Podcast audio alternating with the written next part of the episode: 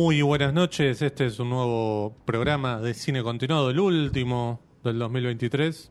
Mi nombre es José Tripodero, frente a mí, Martín Cataldi. ¿Cómo estás, Martín? ¿Qué tal, José? Muy buenas noches, buenas tardes. Eh, Así es. ¿Cómo están todos? Bueno, último del 2023, ¿no? Último 2023. Porque por sigue, eso esto sigue. este, la aclaración está hecha. Estamos medio gemelos hoy, este, quienes nos están viendo. Hay un Este, código. Hay un, co- claro, un dress code. Eh, vamos ya con la efeméride, por favor, porque tenemos una presentación muy especial hoy. Acompañé la siguiente efeméride con un vino de Bodega La Azul, ahora en cine continuado. A quien no saben quién nos acompaña hoy este, en Cine Continuado. Se hace esperar, el suspenso era era algo que Hitchcock manejaba muy bien este, y nosotros tratamos de, de emular. Este, porque tenemos un invitado. Sí. A ver. ¿Quién será? Sí, sí, estamos esperando. Este, el señor Alejandro Fadel. ¿Cómo estás, Alejandro? El, este, el encargado es, es medio como una cosa tipo cuando Cacho Fontana invitaba, no sé, al de Palatroville, ¿no? Este, El sponsor, bien, Claro. de sponsor. ¿Cómo estás, Alejandro? Bien, muy bien, muchas gracias. Muchas gracias. Nos trajiste un espumante de Claro, íbamos, Azul. íbamos a hacer el efecto de descorchar Claro. en vivo, pero se ve Exacto, que exacto, pidió exacto. pista. Acá lo Pasamos podemos pidió prueba, pista. acá lo pero- podemos mostrar. Este, ahí va. Ah, claro, estamos como Eh, televisión, no me Claro, claro, ahí está. Mira, mira, justo al lado, ahí está. Mirá. Espectacular. Puedes hacer una captura de pantalla y te queda. Van a, van a ver que tenemos conflicto de intereses. Voy a llegar azul por el ladito acá. por y favor, por favor. y bueno, este, como hacemos películas muy cada tanto, si hiciéramos siempre, ya sería polémico, pero como cada tanto hacemos películas. Bueno, pero este. mm, Pero venís de un trabajo. Claro, es lo que nos, lo que nos compete. Eh, ahora te cambiamos el auricular, pero preferís. No, no, todo ¿Está bien, todo bien, Ah, sí, dale, sí. dale. Bueno, porque se estrenó La Sociedad de la Nieve, película de el querido eh, Bayona, director Ca- español. Catalán. Siempre Catalán. dicen catalán, no sé por qué no dicen español. Y porque Sí, se hay una diferenciación autoperciben catalanes, sí, digamos, sí, sí. le- prefieren este, llamarse así. Director de películas muy interesantes como El Orfanato, Lo Imposible y otras. Pero vos dirigiste la segunda unidad de, de esa es, película. ¿Cómo, es. ¿Cómo fue ese encuentro? Mira, primero, eh, a través de una amiga que tenemos en común, de Cire de Fez, que es una crítica española muy, sí, muy buena. una genia absoluta. Eh, Juan Antonio tenía que filmar en el Valle de las Lágrimas, que es el lugar donde ocurrió el accidente. La película cuenta la, la tragedia de los uruguayos, del avión que se, que se cayó en la cordillera en los 70. Y tiene una especie de anclaje muy fuerte en la realidad, en la manera en que el filme concibe los proyectos y, quería filmar el Valle de las Lágrimas mismo. Entonces a, a mí al principio me llamaron como el tonto de la montaña, ¿viste? Este de allá, filmó ya película en la montaña, etcétera. Entonces fui eh, con un campamento que se montó en el mismo lugar en invierno, cosa que es muy inaccesible, muy difícil de, eh, de estar, para registrar los fondos, porque la película después se iba a filmar en, en España, en, en Granada, en Sierra Nevada, en un centro de esquí, en un lugar que era muy parecido pero a escala. Tenía como los paredes muy, muy similares, pero con un 20% de tamaño. Era como... Entonces me llamaron para registrar eh, una especie de storyboard que había hecho Bayona en, en digital, con un mapeo de la zona que habían hecho y todo. Eh, una serie de planos que él había ya dibujado para la película, entonces yo tenía las indicaciones de ir y filmar, como básicamente registrar eh, el valle a todas horas del día, de todos los lugares posibles y, puntos de vista. Entonces nos pasamos 10 días en el medio del Valle de las Lágrimas, que es un lugar donde nunca se había montado un campamento para, para tanta gente y para estar ahí. Fueron 15 días con una interrupción en el medio porque hubo un accidente. Eh, alucinante, alucinante. Una experiencia de, de poder estar ahí con, concentrados en, en filmar, pero también muy a la espera de, de lo que podía pasar con el clima, porque es, se llama, bueno, es un valle y, y los vientos arremolinan y eso sucedió en un momento de la, de la filmación donde se, empezó, se voló una carpa, se voló otra y bueno, y hubo que refugiarse. Y, Bueno, imponderable, porque eso no se puede manejar. Sí, lo, lo loco, si vamos al, al spoiler de la, de la anécdota, es que sucedió el, nuestro incidente. No, sí, es un. Bueno, fue algo climático, no sé cómo, cómo es el punto, la denominación exacta. Eh, sucedió el mismo día que había sucedido el accidente. El día del aniversario, Uh, a la mañana habíamos hecho como una. Era, era, era muy. mm, Muy hermosa la forma que filmábamos, porque salíamos antes de que saliera el sol para filmar el amanecer. El campamento estaba montado más o menos a 3 kilómetros del, del valle, había que caminar con las linternas, como una especie de peregrinación, donde había gente de montaña muy experta que, que- que estaba coordinando la logística. Eh, y había que caminar unos 40 minutos hasta llegar al mismo valle, donde se habían puesto una especie de simulación de campamento donde, donde había caído el fuselaje, donde se calcula que había exactamente el fuselaje O sea, para un tener set. un set, como son las coordenadas de un set, donde luego se iba a poner el avión digitalmente, pero donde nosotros no- nos teníamos que poner para registrar el punto de vista exacto de los, de los sobrevivientes. Ese día llegamos a la mañana, hacemos una especie de plegaria, cada uno a su manera, por, por los que quedaron ahí, porque todavía el lugar está como con muchos restos y mucha, mucha energía eh, respecto a ese accidente. Y, y nosotros habíamos ido buscando nieve, buscando el valle tapado. Y el valle no estaba con nieve, van varios años, este año no fue el, no fue el caso, pero muchos años de, de poca nieve, así que había poca nieve en el valle, fuimos a buscar la nieve, hicimos la plegaria no buscando la nieve, pero a la tarde llegó la tormenta. Y fue, por suerte estábamos muy bien acompañados, pero hubo que evacuar el otro día el lugar eh, en helicóptero y fue... Bueno, bueno, básicamente yo entré a la película para filmar los escenarios que después iban a usar, o bien como en, en las pantallas de, del set que, que estaba montado en España, eh, o bien para usar con un croma. Después de eso me llamaron para hacer la segunda unidad un poco más oficial con actores y con, y con guion, llamémosle, de la película. Eh, ¿El tipo de planos que hacía eran planos fijos o tenían movimiento? ¿Cómo se compone después en, en la imagen final? ¿Hay un traqueo? ¿Cómo, cómo se maneja digitalmente? Nosotros éramos el equipo de planos fijos, llamémosle. Bien. Después había un equipo de dron que hacían, que hacían los planos en movimiento, eh, los vuelos. Había un equipo de dron, había un equipo de helicópteros y estábamos los los John Ford de, de la, de- de la Tierra, digamos. Bueno, pero es- entonces se- sería en ese sentido más sencillo, en tanto se busca una angulación. Claro, pero era sencillo, pero en un punto no lo era tanto porque los storyboards estaban desarrollados en base a un programa de que habían generado eh, en computadora. Entonces de repente la altura de cámara que había imaginado Juan Antonio estaba a 60 metros. Y en lugar para hacer 60 metros, por ahí tenía que estar, si no eras escalador, un día caminando. ¿viste? Claro. Entonces había que rebuscársela para darle algo parecido a lo que él imaginaba. Y, y es muy loco porque era una tarea de oficio que uno que tenía como que emular o replicar algo que el director Claro. había imaginado y por otro lado una tarea muy creativa porque filmar el intemperie, filmar la montaña es todos los días tener algo nuevo. Como ojalá tengamos esto que quiere el director, me lo digo yo también cuando filmo, ¿viste? Lo más lindo es que la belleza te sorprenda. Cuestión que nos sorprendió la belleza de una manera como radical, que es como cuando a mí más me gusta la naturaleza. Hubo discusión en el equipo, gente que quería seguir filmando, gente que no, se decidió que se volvía al campamento base en Malargüe, en helicóptero. Había hubo un accidentado que por suerte, eh, entre comillas, era del equipo de los montañeses, que estaba un poquito más acostumbrado, que tuvo una quebrada de clavícula. Y, y después nos pasamos la noche en una carpa para 16, salvando las enormes distancias en un momento parecido al del fuselaje. Algunos apretados. a- a- panicosos, apretados, pedos, eh, compartiendo unas barritas de chocolate, un vinito, ci- cigarrillos, como cosas que era como una especie de, de chachachá del- de lo que había pasado de verdad, ¿viste? Pero la montaña siempre te dice, ¿viste? Mirá que acá estoy yo también, no, no vengas a hacerte loco. Entonces, bueno, fue- ahí, yo me di cuenta que había algo de la experiencia que proponía la forma de filmar la película Juan Antonio que tenía que ver con el cine que me interesa. Em, ¿Hablaste con él del enfoque que quería darle a la historia? Digo, porque se habla mucho de alejarse un poco de la versión yankee de- que hizo Frank Marshall. Ujú. que, que- que charlaste con él de eso. Vi- viven, sobreviven, ¿cómo se llama? Viven. Viven, viven. Sobreviven es la de... mm, La de Carpenter. No, Claro, sobre- claro. no, pero Sobreviven también se llama la película de, de René Cardona Jr. que hace en el Es 73 verdad. en México. Es verdad. También se llama Es como Sobreviven. me la había olvidado eso. Sí. Yo escribí un texto de esa película que salió, viste que en el radar en la última página ponen una Ah, película sí, sí, favorita. claro.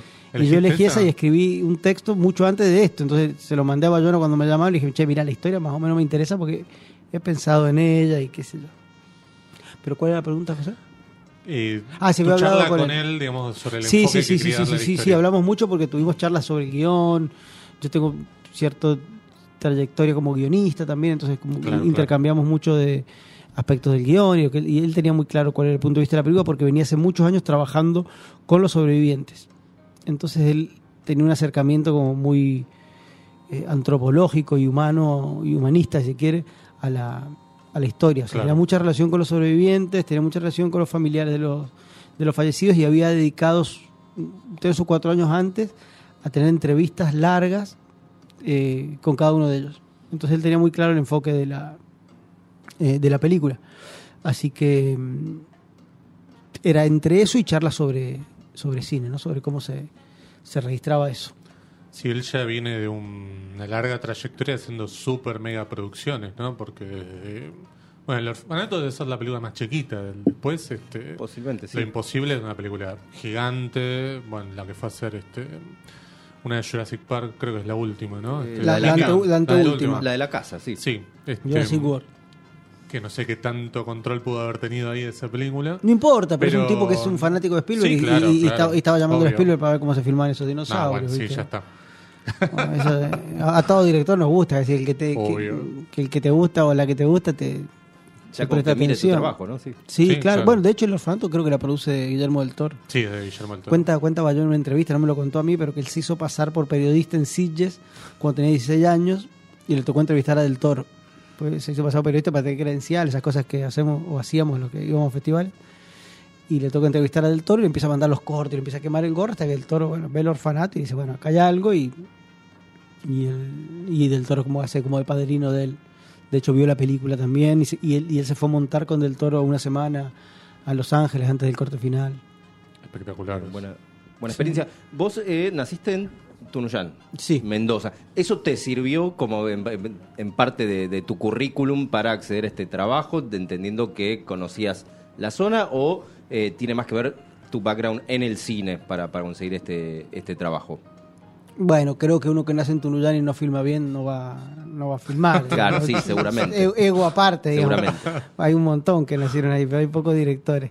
Pero sí creo que tenía que ver con mi relación con la montaña. Con que yo había filmado una película muy en la montaña y había filmado un mediometraje eh, muy cerquita del Valle de las Lágrimas, en la zona más un poquito más accesible para, para llegar, que un- una película que se llama El Elemento Climático Sí. y que mm, y creo que le interesó más esa que incluso Muere Monstruo Muere. ¿En serio? una- porque te- te- creo yo, nunca me lo dijo, pero que tiene una concepción como de la, de la montaña como como um, paisaje emotivo. Muere Monstruo Muere es, es un poco más narrativa la montaña. Sí, si claro. Em, Pero vio las dos películas. Me imagino que sí. me Ah, no, imagino- charla- no, no te contó nunca nada de eso. Sí, sí, Oh, hablamos sí. un poco por arriba, pero. Em, pero sí, creo que tuvo que ver, sobre todo el acercamiento a alguien que ha crecido en la montaña, vivido. Yo, yo hacía mm, montañismo de, de, de adolescente y posadolescente y crucé dos veces a Chile caminando, entonces, como que tengo una relación con el paisaje eh, un, un poco particular y, personal e intensa emotivamente, que era lo que él quería, ¿viste? Él me propuso hacer una especie de, de mood board que le dicen sobre cómo filmaría yo la montaña en cada momento de la película. Y yo me colgué como si fuera un guionista, pero de planos, no de, no de situaciones dramáticas, y escribí como 20, 30 páginas buscando fotitos en internet sobre qué era lo que pasaba, como si la montaña fuera un personaje, qué era lo que pasaba en la montaña en este momento. Y, y para mí fue un, fue un lindo trabajo, porque es como algo que a mí me interesa en las películas que hago yo, es pensar que, que, que la naturaleza es un elemento del que somos parte y no que es algo ajeno a nosotros. Pero por otro lado tampoco nosotros dominamos a ella ni ella nos domina a nosotros, sino que hay una interacción, una, una tensión todo el tiempo del- de la historia del hombre con su vínculo con, con los elementos, ¿viste? Eh, es- esa relación a mí particularmente me, me llama mucho a, a pensar y, y en el mejor de los casos hacer una película sobre eso.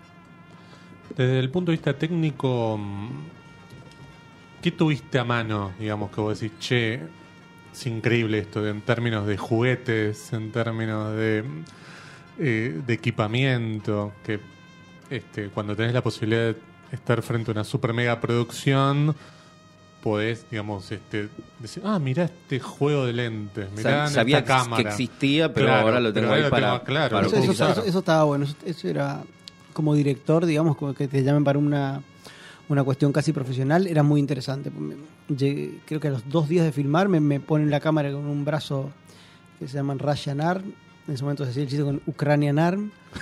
Es un, un brazo que estaba montado sobre una especie de pequeña topadorita que podía escalar y bajar la montaña como, como si fuese un Fiat 600 en la calle, ¿viste? Ah, no En- se puede creer. Y yo dije, bueno, acá tengo que aprender. El tercer día tenía que filmar como un croma a un personaje colgado en una posición extrañísima donde la cámara podía hacer lo que yo quisiera.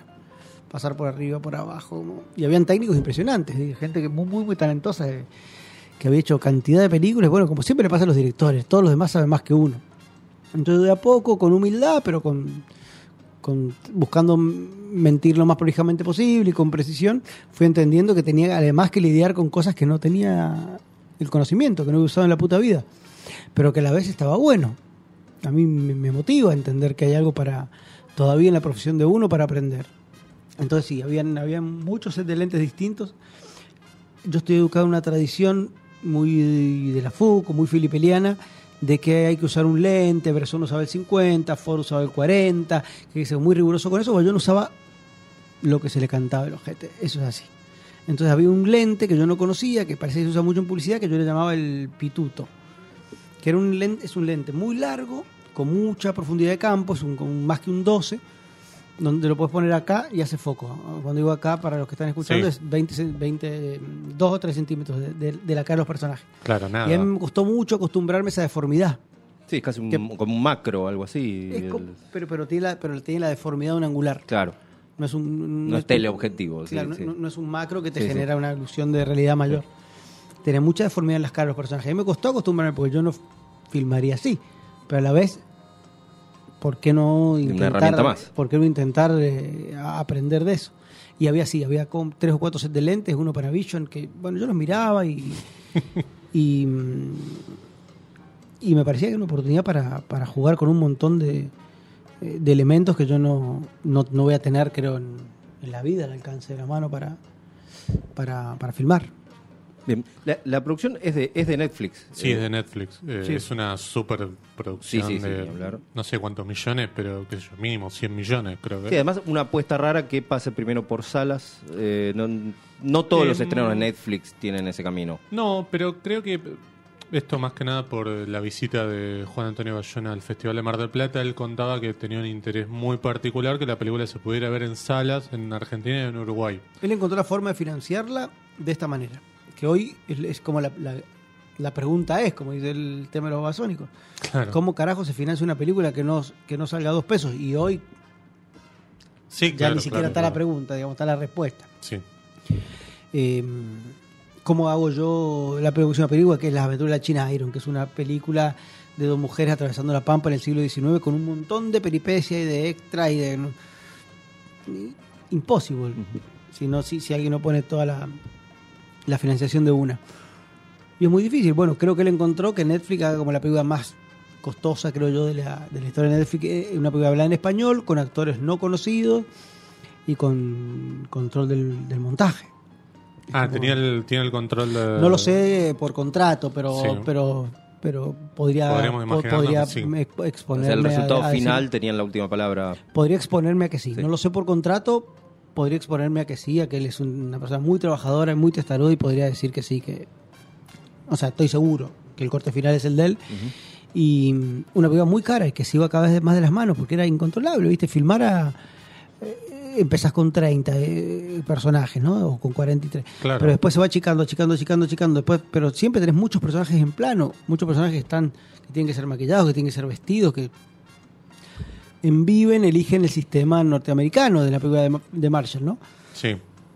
De poner dos protagonistas, un par de, de- de- de- de- de secundarios, un comic relief, como, como se escribe un guion clásico, digamos, acá yo lo que creo que lo, lo maravilloso, si se quiere, de la película respecto a los actores y al respeto, si quiere, ético por la historia fue que cada personaje uno lo pudiera de a poco reconocer y que tuviera eh, la sensación de que todos tienen su momento en la película como lo tuvieron en la montaña.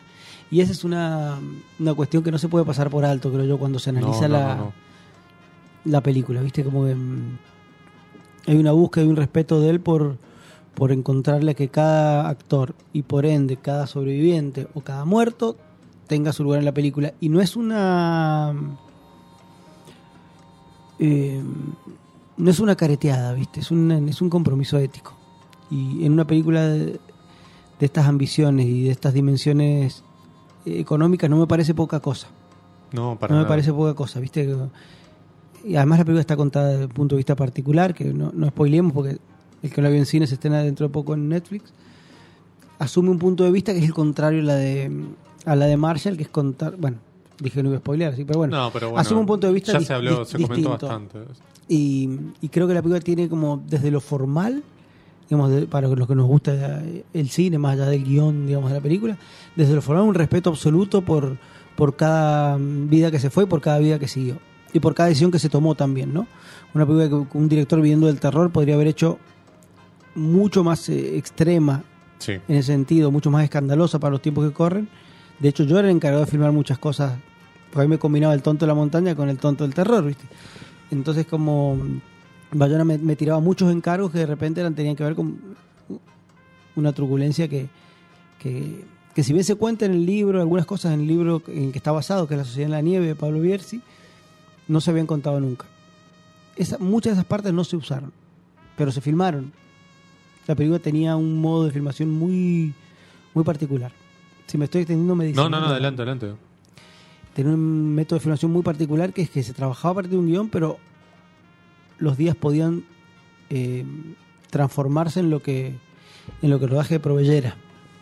Y se yo creo que el guion fue una especie de, excusa para financiar y después quizás para montar.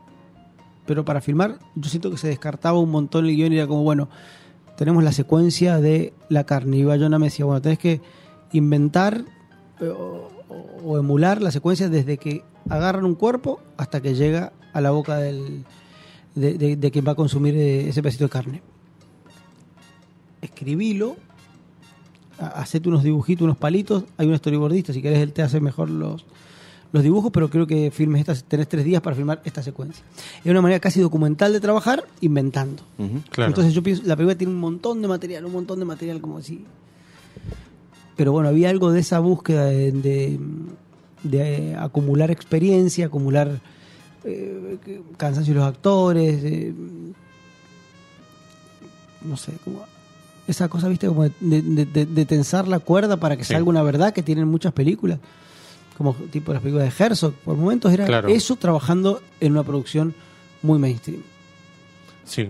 Y eso este, es interesante, ¿viste? Porque Sí, para sí, mí sí, sí. esas cosas son las que se cuelan de verdad en las películas. Sí, sí, totalmente. Esas son las cosas que después este, uno las puede percibir, digamos. Sobre todo en una sala de cine, ¿no? Creo yo. Este, la película está filmada en, desde el punto de vista cronológico, ¿no? Es decir, un orden cronológico tiene, creo, ¿no? Por, por eso también el tema de los personajes que van quedando en la montaña, digo, este...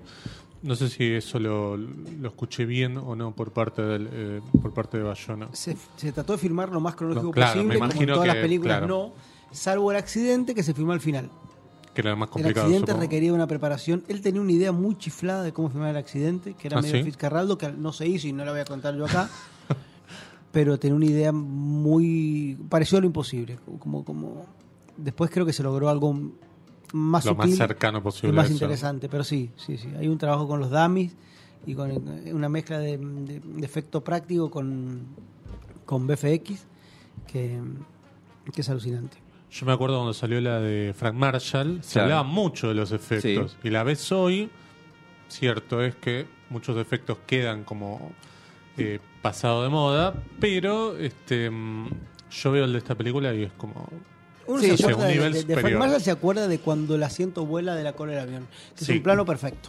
Sí, Sí, sí, ese- sí, sí, ese había Desde el quedado- punto de vista formal está perfecto. Yo creo que después tuvimos Lost, que, que había Bueno, planteado sí. un poco eh, com- o superado, tirar una carta más, Sí. más alta con respecto al- a Sí. mostrar un accidente, pero este es- sí, el de Frank Marshall estaba bien, estaba No, esencialmente bien. estaba Sí, sí, sí. Lo que pasa es que había, había un plano que para mí el croma se notaba bastante, digamos.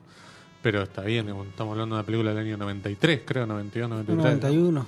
Este, antes, mira, antes, ah, antes de Jurassic. Park incluso. Este, pues bueno, No, Jurassic no, Park no, es una no, película no, que no, no me cambió. acuerdo, no me acuerdo, no me acuerdo, Pero es de no me esa acuerdo. época medio. Este, No, no, no, no, es del 91 ni en pedo, es del 93, 94. Porque yo leí el libro en el 91 con 11 años porque fue mi segundo libro después del caso Jocklender, que fue el primer libro que Uh, leí. Bien. Ah, Había, bien había, abajo, había literatura en la casa un poco un poco apegada al, a- a- al ecosistema, a la cotidianidad. Eh, tu experiencia como director de segunda unidad, ya cuando dijiste que trabajabas con los actores, ¿también fue en la montaña? ¿Tuviste que trasladarte a España? ¿Cómo, cómo fue Fui, eso? fui- fui al set. En España se habían montado tres sets. Uno en alta montaña, 3.000 metros. No, menos. 1.300 metros, perdón. 3.000 metros era el de el valle. Pero era una montaña más, más amistosa que, que la Tenía medios de elevación. Bien. O sea, vos podías Ah, hacer una ok. parte en medio de elevación en un centro de esquí. Bien. Y después otra parte íbamos todos apretados en unos retracts, digamos, una, una camioneta de montaña con orugas, donde llegábamos hasta el set. Se había montado ese set arriba para los días que donde se podía filmar ahí, un set en, el, en la base del centro de esquí, que era un galpón que había montado Netflix, donde había otro, o sea, habían tres, eh, estoy- estoy- quizás estoy, bueno, no importa. Qué sé yo. Eh, no sé si estoy contando muchos dimes y diretes de la filmación, pero No, pero está se, bien. se habían ¿no? montado tres sets. No, pero perdón, está bueno hablar de estas cosas. Sí, porque muchas veces uno no lo solamente imagina. de los actores, del guion, Es- qué sé yo. Y Está buenísimo, cosas- solo que no sé si lo cuentan los productores, pero bueno. No. Se habían montado tres sets. Un fuselaje en alta montaña, Sí. un fuselaje en un galpón, donde estaban las pantallas que ahora se usan en vez del croma, digamos, donde se podía trabajar los días de, de- de mal tiempo o de interiores con mucho más control, Sí. pero nunca el set se desarmaba como para tener mayor espacio y nada. Ah. Había algo de, de esa cosa de Bayona, no es que le podías sacar unas partes del avión, sí, para que entrara la cámara, sí, pero el avión era el avión. No es que había un avión más grande o una... Claro. Eh, La, la cámara estaba incómoda ahí. Esa, esa fue una frase que una vez me dijo Caetano. Yo empecé a trabajar con Caetano, ¿viste? Mi, mi primer trabajo fue en Tumberos. Bien. Y me dijo Caetano que cuando el director estaba incómodo y no sabía dónde poner la cámara, los planos salían mejor. Hasta que un día lo vi quejarse porque había muy poco espacio para filmar, pero no importa. Pero eh, me quedó esa frase. Y Bayona creo que eh, tenía esa misma idea. El fu- fuselaje siempre era- tenía el tamaño del fuselaje real. Y la cámara tenía que buscar la manera, con sus artefactos técnicos, de entrar hasta el close-up, hasta el primer plano que, que- que quería llegar con la, con la grúa. Y un tercer set que estaba ya en la cerca de la ciudad de Granada, que se había hecho en un campo de un olivar, donde estaba el avión puesto, y ahí sí había más artilugios porque estaba, como te dijera, no sé, dos, dos canchas de fútbol Uh, con, con nieve falsa, y el avión que estaba montado sobre un chasis que se podía bajar y subir de acuerdo a la necesidad de nieve que, que había que tener. Esa como la tercera opción si había que hacer un exterior grande y que el set no daba las dimensiones para hacer el plano del tamaño que tenía que ser. Es decir, una, producción enorme por lo que estás contando. Enorme. Y Sí, había sí. un set chiquitito que yo nunca lo vi usar que tenía como dos metros el avión. Era como para hacer como unos, unos Ray Harryhausen que nunca lo vi usar. O sea, vos no lo usaste, pero tampoco viste que, que No, lo hayan usado. e- Ese lo veía como ahí un, como un costado, como un testigo de la filmación, un pequeño avioncito que pequeño un metro y medio, dos, A escala, digamos. a escala, digamos, que, que estaba puesto ahí y que no lo vi usar. Pero sí, había, habían tres sets. Y en general nos movíamos, la segunda unidad grababa en uno y la primera en otro. Y nos mandábamos por. Nos mandábamos, no, yo mandaba los, las imágenes y los planos que yo film- iba filmando. y Pero sí, en un momento estaba, eh, la, la película estaba atrasada en el plan de rodaje y me tiraban secuencias enteras para, para resolver. Con los actores, todo. Sí, sí, sí. Bueno, a veces con los actores, a veces con dobles y a veces con triples. con- triple. Que ya era el doble del Sí, doble. sí, sí, sí, sí. Y era No, no, interesante, tremendo, porque sí, ¿Con cuántas personas trabajaste en tu equipo? Como para tener en creo que el dimensión, equipo eran digamos. cerca de 60, el de la segunda No. unidad. Segunda unidad, Ujú. 60. Sí, o, o 50, era, era muy grande.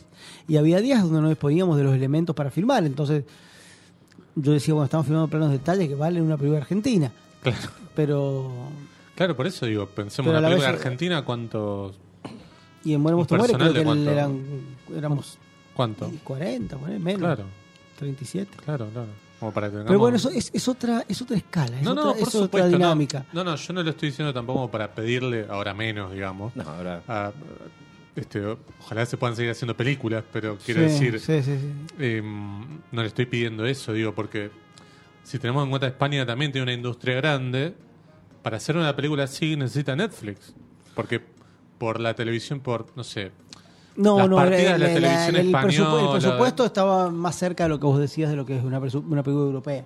claro. Bueno, él tiene la posibilidad de traccionar entre Estados Unidos, o sea, Sí, sí. es un gesto un poco eh, de grandeza, si se quiere. De, sí, claro. Y decir, bueno, lo voy a hacer, voy a convencer a esta gente que ponga esta plata con no hay ningún actor conocido, pues seguramente en Argentina nos dijeron, bueno, hagamos el casting, le ofrecieron un par de figurillas de turno. Sí. Pero se hizo un casting alucinante con actores increíble, realmente increíble, porque estaban sometidos a un proceso de, además de su, de su talento, digamos, como, como intérpretes, estaban sometidos a condiciones, estaban ensayaron seis meses antes.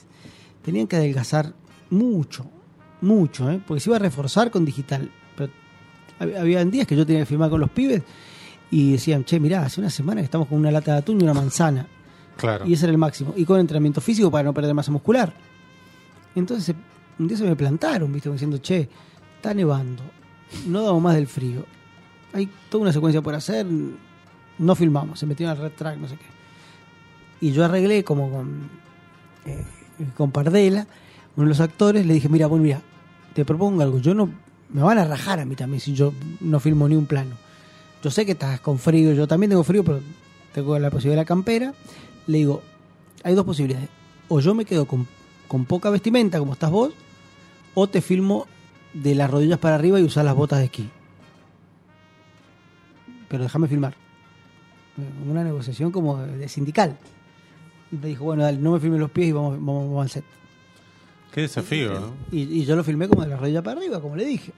Y si había algún plano de detalle de los pies, bueno. Pero qué desafío ese, digamos, que se te plante como un actor cuando es- está es haciendo que segundo estaban- nivel. Es que estaban, estaban muy, No, no, ya sé, por muy supuesto, en una, por ¿viste? supuesto. Muy en un viaje, porque. O sea, estar, estar sin comer casi nada. Y estar todo el día filmando muchas horas, esperando muchas horas, como es la vida del actor. Y. Y. y- y como, eh, en un relato a la vez muy. Muy movilizante. Sí, Estaban- claro, claro, claro. Sí, sí, es como toda una Ah, experiencia había que lidiar con eso. única, digo, que no, que no, no la viviste antes, digamos, como actor, como director tampoco. A eso, a eso voy a lo que digo, que tiene algo de la película de documental, ¿viste? De, Claro. de una elección documental. Como de. que siempre se habla como el. El cine moderno nace por una elección a- hacia lo documental, más allá de que la ficción sea lo que prime, Sí, como un modo de- hasta de producción, pero, pero muchas veces solamente de, de filmación que tiene que ver con lo real, con el acercamiento de lo real. sí, sí. eh, Ahí- Antonioni, el, el Nouvelle Vague, todo eso aparece, digamos, una Claro, cosa de reacción a lo como un, documental. un- un sistema de, de realidad de la película. claro. Que era así, los actores tienen un nutricionista y tienen que hacer esta, esta, esta, esta escalada de, de- bajar de peso, cada uno eh, a su modo. Eh, las circunstancias a filmar eran parecidas, se filmó en, en invierno, como, como bueno, hay algo de eso, que todo eso que, que, que para un espectador puede quedar afuera, que para los que nos gusta el cine, eh, sabemos detectar esa, ese grado de verdad que eso produce. Sí, totalmente. Eh, eh, mencionaste esas pantallas que se usan de fondo, o sea, en lugar del croma son eh, proyectan Se imágenes proyecta la grabadas. imagen. Claro. se proyecta la imagen. La imagen filmada en el Valle de las Lágrimas se pone en un proyecto. En, Como un pack projecting, digamos. Claro, eh, sí, entiendo un, que es un super back project. Claro. e- eso le da más realismo a la iluminación porque no tiene Claro. el, el verde o el azul en este caso. Aparte, vos, el, el director de fotografía trabaja Con referencias, con- no, con la perso- esa persona es un técnico nuevo en, Sí. en el cine que, que ya tiene esas imágenes, sabe qué escena se va a filmar y ya le hace como un precolor Bien. a eso. Ah. Entonces el fotógrafo ya tiene como la posibilidad de tener una sala de color ahí donde la más, puede- más terminado, digamos. lo puede tunear respecto a lo que él está trabajando en el set real. Claro. Por ejemplo, para los amantes de, la, de, de estas cuestiones más técnicas, el fotógrafo de la primera unidad, eh, que es Pedro Luque, nos dijo en un momento, miren, trabajen con, eh, con el- si, si tienen un amanecer o un atardecer, trabajen con un farol en cuadro y lárguenlo a la cámara. Después le borramos el pie de- del trípode. Tremendo. Trabajen con un farol a cámara, Bien. que eso les va a dar una integración mayor con los fondos. Bueno, ahí el aprendizaje venía por un lado que yo no me había imaginado, ¿viste? Yo, yo lo veía un poco technicolor, ¿viste? La pantalla. Cuando Pedro dice esto, pone un farol en el medio del set y tirarlo un poquito al lente, eso va a hacer que se te integren los dos paisajes. Bueno, dicho y hecho. Y fue así. es- es Sí, porque es una tecnología que tiene 5 o 6 años, no mucho más. Sí, sí, sí. El- Sí, no, no, es tremendo. Es caro, digamos. Y de- me imagino que Y sí. son sí. pantallas de 300 metros. Claro, no. En este caso el fuselaje era una pantalla eh, curva de 300, eh, 300 metros, una cosa así, Bien. que cubría todo el paisaje del Valle de las Lágrimas. digamos. Pero Ah, que vos a la vez le podés colorear, increíble. podés subir o bajar el horizonte, pues nada, es como tenés, te- estás trabajando Sí. con dos planos, digamos. Un plano que ya está filmado anterior, pero que lo, te sirve como un plano y tu plano de lo Pero real. bueno, eran planos tuyos, eh, algunos. ¿puede Algunos, sí. Sí, sí, sí. Va, sí, la mayoría, creo que muchos, sí. No, no me los acordaba ya, porque yo, en un momento yo también entré en el quilombo de filmar. Claro. Es todo lo mismo casi. y en un momento yo también estaba, tenía el mismo miedo que los actores. Claro. Estabas también a, a base de una lata de atún y una No, manzana. no, no, yo, yo estaba en condiciones óptimas. Claro. Óptimas, óptimas. Pero el frío y todo eso lo sufrí igual. Pero no, la tecnología de montaña es buena, ya no. Te cagás un poquito de frío, pero no. Los, los actores tenían su vestuario, ¿entendés? Claro, claro. Tenían no, mil no. capas de piel por abajo, pero vos imagínate que los, los tipos que atravesaron esta historia estaban viajaban a Chile de joda. Estaban de mocasines Claro, y no. media. Claro, iban a estar en dos horas en Chile. No iban pensando, bueno, nos vamos a quedar. O sea, era un, mes y medio que- acá. que- que iban a pasar un fin de semana, jugar un partido de rugby, estar con Claro. unas minas y, Claro. y no, te- no estaban nada preparados. Sí, sí, sí, es una historia increíble porque yo me puedo pensar qué interés le puede generar a Netflix hacer una historia como esta que ya se contó, que, que es como muy personal, muy particular. Y sin embargo, hay como un, un interés, me parece, este, en un público, ¿no? Se Sobre está narrando todo. más sobre historias que sucedieron. Sí, exactamente. Se, está recreando mucho. Claro, sí, eso sí hay como una cosa de. em, pero ahí todavía me parece como una idea que me- creo que va a generar como una suerte de, de falsa expectativa a partir de esta película. No Esto es ya sobre lo el vi. morbo Claro, sí. de lo que vivieron, sino va por otro lado.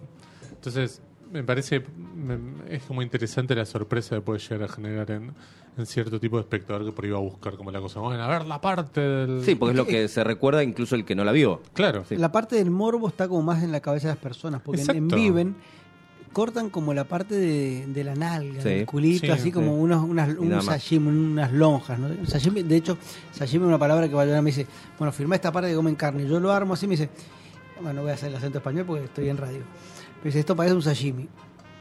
Rehago la toma. Esto parece ceviche. No, no, no, no es real nada de esto que estás haciendo. No me lo bochaba, ¿viste? Yo digo, bueno, claro, uno tiene la experiencia de cómo mostrar algo que a la vez no sea tan truculento y a la vez tenga grado de verdad. Claro. Yo me lo bochaba con ejemplos de la gastronomía. En definitiva era eso. Pero vos cuando ves hoy, en, en Twitter el otro día alguien me pasó una foto del... que yo las conozco todas de memoria, pero bueno, me- alguien me la mandó y dijo, mira esta foto, no había visto esto. Y hay un detalle de una foto que toman cuando, la- cuando el ejército llega y que se ve una columna vertebral al lado de ellos. Y alguien le hace un zoom un cosito.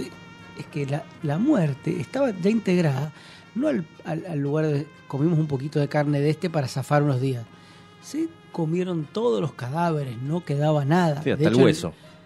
en el libro cuentan, y en la película no se cuenta, pero casi, hay un momento en que disponen de los, de los cuerpos de libre disponibilidad, creo que se llama. Donde cada uno se encontraba por ahí un, un copetín, un- Sí. un, un triolet, lo podía agarrar para y lo tenía que explicar al grupo por qué se había comido. Entonces, uno de los personajes y de las personas eh, se encuentra volviendo en el helicóptero que lo llevaba a Uruguay con que todavía conservaba en el bolsillo una manito que lo usaba medio de chupetín. Cosas que no se puede encontrar en la película. Eh, Creo que está en el libro de, Pablo eso. Se probó usar la, la- la piel como medias, pero no funcionó porque se secaban y tiraban mucho frío. Se hacían batidos con ciertas ciertos órganos del cuerpo que tenían más proteína. Hay, una- hay un nivel de tecnología humana alucinante en la historia. Que tiene que ver con la supervivencia, Claro. digamos, con una sensación única que Sí, solamente te la sí. da la, la- la experiencia. La desesperación, sí. La desesperación, sí. La desesperación y también la... la- Hay una pulsión de vida también ahí. Porque, Para mí, quizás se ha tirado los pelos, pero creo que no. Hay una cuestión de que los pibes hayan sido religiosos que tiene que ver con la historia, ¿viste? sí. De- sí, está de- muy marcada en la de Frank Marshall, eso. en Sobre la todo al forma- y, en la, y en la Bayona está como eh, surfeado por un Sí. lado interesante, que es que no lo menciona, pero te dice, bueno, ha- hay alguien que es el protagonista que da la vida por el otro. O sea, Claro. no está explícito, pero Bayona narra un poco un Cristo ahí. Donde dice este tipo que era como el, el candidato a ser el héroe de una película yankee, bueno, se entrega en pos de, de dar la vida por los otros. Entonces para mí que, que los tipos hayan ido a una escuela religiosa y que hayan estado movidos por cierta fe trascendente, saber que llegaba la Navidad y que la Navidad se pasaba de una determinada manera y que había algo que sucedía en, el, en los relatos culturales del- de, de esa tradición nuestra Sí. eh, que, que tiene que ver con que hayan salido. Yo soy, un- si no un creyente, una persona que busca creer, entonces por ahí me agarro también a eso, ¿no? Pero creo que, que la Sí, historia tiene- tiene una- eh, la disposición del cuerpo, Sí. La, Sí, dispo- sí, la disposición del cuerpo como algo que a uno lo puede nutrir. Eso es algo que, que trasciende la idea de la supervivencia por la supervivencia. Es una decisión muy subversiva éticamente y políticamente. Sí, ni hablar, ni hablar. Em, la acción subversiva que tenemos que hacer nosotros es ir a una tanda, pero te invitamos a que te quedes. ¿Hay El último bloque, sí, hay tanda, hay tanda, hay tanda. Si no, no sé cómo hacemos. Vamos una tanda, Tino, y venimos con el último bloque del año de Cine Continuado.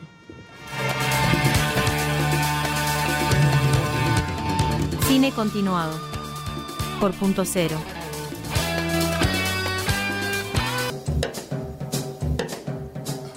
Muy bien, último bloque. Seguimos charlando aquí con el querido Alejandro Fadel, que nos estaba contando de La Sociedad de la Nieve, una película que ustedes pueden ver en cines, acá en Argentina todavía, pero si no, en la plataforma Netflix en los primeros días del 2024. Sí, hay un- una semana más, ¿no? Para Sí, los creo cines. que sí. Este, bueno, eso que siempre hablamos, ¿no? Hay un público que esta película la quiere ver al cine, la va a ir a ver al cine. El que no tiene ganas de verla al cine la va a esperar en la plataforma, ¿no? No tiene que ver un poco con, con el tema de la, de la distribución. Y eso. si sos de los que sacan el celular en la película, Oh, mirala no. en Netflix. Claro. Dejale el cine al- al que lo dejale- disfruta. Claro, Sí. dejale el cine lo disfruta. Pero es interesante verla en cine. ¿eh? Sí, y, ac- sí, y quería hacer un pequeño paréntesis para decir algo. Sí, Hay un trabajo que está haciendo Martín Morgenfeld con Mako, su distribuidora, es que agarra las películas que Netflix le importa un carajo de tener en cine, Sí. él las agarra y aunque sea dos o tres semanas las pone en cine. Y eso es una especie de pequeño truquito que... y les el va bien a las el películas, cine. Están, En el cine, sí, sí. están. Y esta película es como novedad decirla, ver- mirarla en cine. Bueno, esta también es para mirarla en cine. Sí, claro. Sí, sí, este, este, estrenó El asesino de Killer, la de. Fincher. Y. no me acuerdo. Ah, Maestro, también la de Bradley Cooper, que no la vi todavía. Que a- a veces son películas que en los festivales se agotan enseguida y es Sí. problemático verlas, pero bueno, si uno está atento, Sí, claro. aparecen a veces. Es que esta es una película que hace 20 años se hubiera estrenado Ni 100 hablar, salas. pero ¿no? sí, no sé, sí, le es un- bien, es en un una película de sábado sí. a la noche, no sé. Superproducción. Ahora quedó medio como una cosa medio de, de nicho, ¿no? Este, quizás el tema del Oscar por ahí. este, hay que ver si la nominan al Oscar, yo creo que sí. Lo van a Sí, sí, ya está, ya está como... Del muy- shortlist esto. Ah, no sé bien, claro. claro. Sí, ahí quedó afuera los delincuentes. de- Quedó de afuera, Moreno. definitivamente. Sí, quedó qué, lástima, pero. Y yo creo que no tenía muchas chances. este, No, pero no es bueno. una película de- para el Oscar. Es una No, gran película. me claro, tiene muchos si la terminaron de ver eh, siete miembros de la academia. Es increíble la película. Puede ser. Me encantó. Eh, sí, gran película. Sí. Bueno, ¿qué, qué estuviste viendo este año te gustó? Digamos, ¿tuviste Re poco, re poco. Muy re poquito. Sí, sí, sí. Re poco. Estoy, estoy de estoy de mudanza. De Después de mucho tiempo me vuelvo a vivir a Mendoza. Una decisión rara, 25 años viviendo en Buenos Aires. Igual vi un montón de películas, qué sé yo. Ahora no me acuerdo. Si no, alguna otra Pero- que no, no sé, que no necesariamente Fue- sea de fue un este gran- año, pero. Un gran año para el cine argentino, me parece, ¿no? Para el cine argentino yo creo que sí. Sí, Sí. sí, sí. sí. No, no sé si viste algo más, de, aparte de los No delincuentes. vi cuando se echa la maldad. Ah, ese ese es el gran, la gran falla que tengo eh, todavía y pido disculpas Pero- a Rugna en este acto. Pero está bueno tenerla ahí pendiente, ¿eh? Bueno, Sí, pero yo creo que te va a era- sorprender era, la, era la película que tenía ganas de ver. Vi Trenkelauken sí, son gente muy amiga. Eh, vi Los Delincuentes también. Y cine argentino poco más. Trenquelauque es un peliculón, para mí una cosa... También, Yo me sí, sorprendí de una sí. manera... no- son, muy, son muy parientes con los delincuentes. Sí, claro. Sí, sí, sí, sobre todo esta idea de dejarse llevar, esta, esta idea de la libertad bien entendida, creo yo. Eh, los delincuentes están de Como manera que, más como que ni se, transparente. como que ni se puede hablar de la libertad. Ya uno, uno Sí. lo nombra y siente cringe cuando dice la Claro, libertad. porque Sí. es como una palabra apropiada, Sí, ¿no? claro, Viva la libertad, Exactamente payaso. eso. sí. Claro. Este, ¿Cómo te tomo lo de- el cine argentino, digamos, lo de ayer? No sé si eh, leíste algo, escuchaste algo. Sobre el Inca, sobre todo, que Y es lo más como- puntual de lo que se habla en cuanto a cambios, ¿no? Y es un cachivache, qué sé yo. Es como tirar el trabajo de, de- de cineastas que vienen desde los 70 peleando por esto, digamos. Sí, no, es, no es una, no es una lucha nueva y que, están, y que están atentando contra las películas de, de, de nosotros o la de Suárez. Están atentando contra la historia del cine argentino, digamos, como la gente que se... Que, que, eh, Puenzo, que se encargó de la ley y de destruirla también, pero Totalmente. eh, Pino Solana, Claro, Pino este, Solano. gente, gente, que se puso la, eh, la camiseta para que existiera una ley de cine que no toque el culo de, de intereses más vulnerables y que se seguía poder hacer un cine nacional y, y que hoy está Todo parado. Sí, Esa es la me- verdad. me Lo- lo- ya, estaba un poco parado el Inca. Sí, por eso, Sí, por eso digo. Pero había Ya que darle parado. como un empujoncito más. Pero bueno, es que vamos a hablar de algo que los que los escuchan esta radio seguramente piensan como yo. No, pero Entonces- bueno, quizá, quizá no se enteraron que ahora te van a pedir el 50% de aportes privados. Es un bajón. Todo lo, todo lo que Sí. pasó ayer con el cine argentino es que no van a haber más películas argentinas. Prácticamente Las no. que van a ver son son las que producen las plataformas, que Sí. podrían transcurrir en Argentina o en Hollywood. Sí, con determinados actores o actrices que se sabe que son Sí. convocantes y no mucho Y más. nada Ni pero siquiera son, son decisiones argentinas, es como de, una, son algorítmicas, digamos. Las decisiones. Claro, exacto. Ni siquiera son de películas, una películas persona. argentinas como de las películas medias ¿no? ya venían desapareciendo pero ahora es como una estocada final supongamos que el que el cine siempre se las ingenió para resurgir tomemos el ejemplo Ojalá, de todas sí. las vanguardias tomemos el ejemplo de, de decir bueno Sí, se, se- se hará más de trinchera. Pero bueno, entendamos que mediante esta ley el, el cine nacional argentino eh, ha marcado una diferencia con respecto a otros países de, de- de realidades económicas similares. Me Es parece que, que, hay un capital cultural creado que va Para a mí- contramano de lo que es el dinero. para el mí esto une a dos facciones muy que, que se podían dar el lujo de discutir cuando había discusión que era el cine industrial y, y pongo como modelo de cine independiente al Pampero que para mí es un, un buen ejemplo esto da la posibilidad de que esas dos eh, ideas que siempre tuvieron la capacidad, aún estando en pens- pensando el cine de cómo producir una película de maneras opuestas, siempre estuvieron abiertas a dialogar. Hoy se cerró eso. Totalmente. Entonces hoy nos están pidiendo solo tengan películas como hobby. Nunca entendieron que el cine era un trabajo. Por ejemplo, mi familia, que nun- no, se dedica a nada del arte, ni, ni del cine menos, y qué sé yo, cuando me vieron a mí filmar Muere Mosto Muere en Mendoza, que era muy cerca de nosotros, y que estaban, che, puta madre, no estoy viendo ahí la cantidad de gente que come acá, que el catering, que los, los técnicos, que los hoteles que están usando, no sé qué, que movía una rueda económica grande. Sí. Bueno, los giles que están dictando estas cosas nunca vieron un set. Nunca No, vieron un claro. set andando. Se creen que son unos solo unos drogadictos. Eh, sí, que fuiste con una cámara ahí. Fuiste vos Sí. con un actor, un actriz y, Y un celular. No filmaste. entienden nada No, y, están, no, no, no. y están como. Es como. No sé. Ni siquiera desde la perspectiva de esto es una empresa que le da un montón de trabajo y ganás, ganás plata, porque no es que Creo vas que- a pérdida que- siempre. Entra en dólares. Sí, ¿Tanto te interesa eso? sí. Pero Claro. ni siquiera desde ese lado lo pueden ver. Y como éramos Muere, claro, metimos como un montón de dólares acá. Pero Claro. ponele, en el. Eh, no se puede filmar más con un esquema que uno tenga eh, pre- prearmado, digamos. O, o- con cierta. Como, todo lo que venían a garantizar de previsión y qué sé yo, no, no, no existe, no existe. Porque vos no tenés ninguna base de la que partir. Es que ya O sea, vos acá- dependés de, de ser el más lindo de la clase. Y si no sos el más lindo de la clase, cagaste. Claro, una meritocracia hegemónica. ¿no? Sí, y el más lindo de la clase generalmente Es el más nabo, digamos. es, es el que puede comprar Menos un, ri- un idea tiene, además, digamos.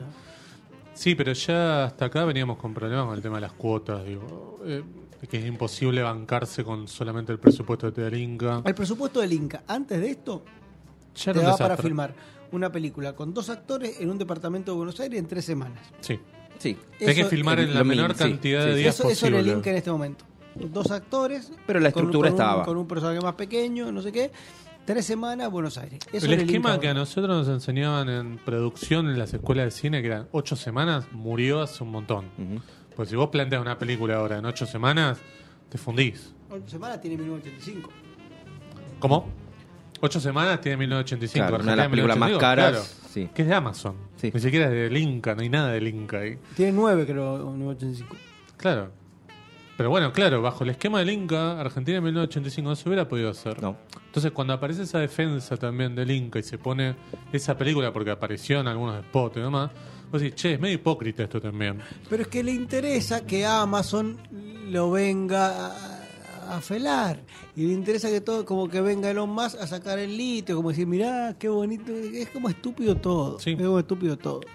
Pero además lo que no se entiende es que con O lo sea, que se el- propuso ayer, también se propone destruir la usina de nuevos directores, de nuevos técnicos, que es la ENERC. Pue- sí, puede haber una por generación venga- cercenada. Claro, pero por más venga Netflix y Amazon, si no tenés este, técnicos que trabajen, que, que tengan una continuidad, que puedan hacer, no sé, aunque sea un- Que haya una escuelas, práctica, las algo. escuelas, claro, son por eso. escuelas, no por son ni siquiera ni siquiera pensar en el trabajo, son escuelas, un mundo sin escuelas, un mundo sin gente que está aprendiendo. Claro. El que aprende porque hay un maestro que se formó antes y que le da una educación.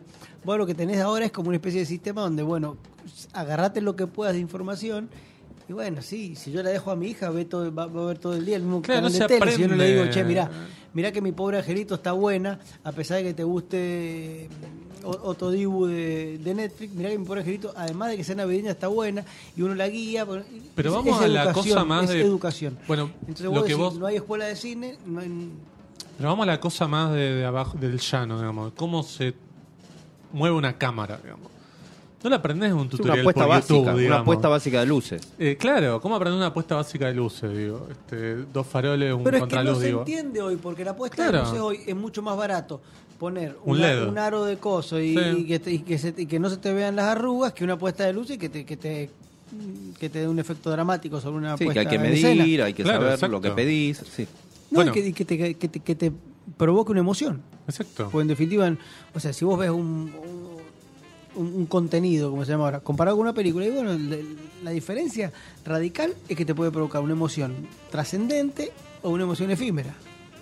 Sí, O este, sea, hay alguien que dice que, bueno, te firma como un parto de un perrito. Es interesante. Un parto de un perrito. Te puede claro. una, una emoción efímera. Pero ya que te firma un parto de un perrito en medio de un relato y ese parto del perrito está firmado, te genera una emoción trascendente. Sí, y te hace pensar y lo vas a querer volver a ver. Es otra cosa. Y, y vas, a, vas, vas a te- intentar que esa emoción se vincule con otros aspectos de tu vida que seguramente tengan que ver con eso. exacto. Entonces, es algo que, que, se- que- que- que nos vincula, que te vincula a vos con, con lo que con lo no con lo que está más allá del lenguaje, con lo etéreo, con lo, con lo misterioso. Bueno, el arte genera eso. El contenido, como le dice hoy, no genera nada de eso. No. Es descartable. Entonces nosotros estamos Sí, generando contenido y no estamos generando arte. El arte lo que hizo es que uno, un, un chabón como yo, que se crió en Turuyán, vio dos o tres películas que le dijeron, mirá que tenés que salir de acá y no tenés que ser agricultor hasta 30 años después, donde puedes siquiera volver, para decir, hay un grado de belleza que vos, que, que las películas me dieron la posibilidad de salir y verla y tratar, en el mejor de los casos, de reproducirla. El concepto del cine es filmar para el futuro. Eso es lo que se Es pierde. el del digamos. arte en general. Sí, es el decir, arte, claro. Es decir, yo intento sembrar algo que en el mejor de los casos germinará. Como hace un agricultor Sí. bueno, digamos. Sí, sí, con, algo, con las películas pasa eso. va a ser un árbol torcido, va a salir otro bien, no sé qué, y, y este me va a dar frutos preciosos y este me va a dar frutos podridos, pero seguramente allá del fruto prohibido algo de lo que aprender, es, es un ecosistema, ¿viste? Y acá no se piensa como ecosistema, se piensa que hay una receta que aplicar. Es el sistema Monsanto, si quiere. Yo Sí, estoy muy claro. metido en él, como en esos pensamientos, como tenés esta semilla y si esta semilla, no sé qué, tenés este este herbicida Este que te va a químico, sí. barrer y tenés este fertilizante que te va a fertilizar la semilla, porque tenés sequía y si Sí, es y bastante donde, triste. donde de la realidad, por ende de la naturaleza, se esconde. Regenera- Regeneramos un nuevo sistema como desde cero cuando podríamos hacer que se mantengan solos, en un equilibrio un poco primordial. Y el hombre debería tender a pensar en un equilibrio primordial más que en regenerar todo el tiempo eh, verdades nuevas, ¿viste? Es un Bueno, quilombo yo creo que con ese mensaje nos podemos Espectacular. este, ir de, de este año. Te agradecemos un montón, Alejandro, que hayas venido, que hayas pasado por acá. Sobre Muchas todo en este momento que vos contabas que te estás mudando. Como, Buscando verdad. Este, Ahora me como una papa frita al sí, micrófono. sí, sí, ahora, ahora, este, la Ahora vale seguimos, todo, vale. la seguimos, la seguimos. Bueno, Martín, eh, llegamos al final del año de Cine Continuado. La Así verdad es. es. que estamos de pie todavía. Este, esperemos estarlo en el 2024. ¿no? Yo creo que sí, yo creo Sí, que vamos. Por eso, por eso seguimos. Este, el programa no va a parar. Vamos a estar en enero, febrero. Las ganas intactas. Las ganas intactas, el entusiasmo. Este, este, de este lado vamos a tener como una, una mini trinchera. Un aporte pequeño, pero vamos a estar acá. Les guste o no, vamos a estar. Exactamente. Muchas gracias, Santino. Muchas gracias, Beto, que Es pasó a de mi saludar. confianza. Este, recién llegado de la este, provincia de Tucumán. Muchas gracias a Punto Cero por bancarnos un año más. Muchas gracias a Diego González, para todo el equipo. Este, y nos volvemos a ver la semana que viene. Será enero, simplemente será dar vuelta al calendario porque aquí vamos a estar el jueves a las 20 horas en vivo. Muchas gracias, Martín. Gracias, José. Muy feliz año. Chau. Felicidades para todos. Adiós.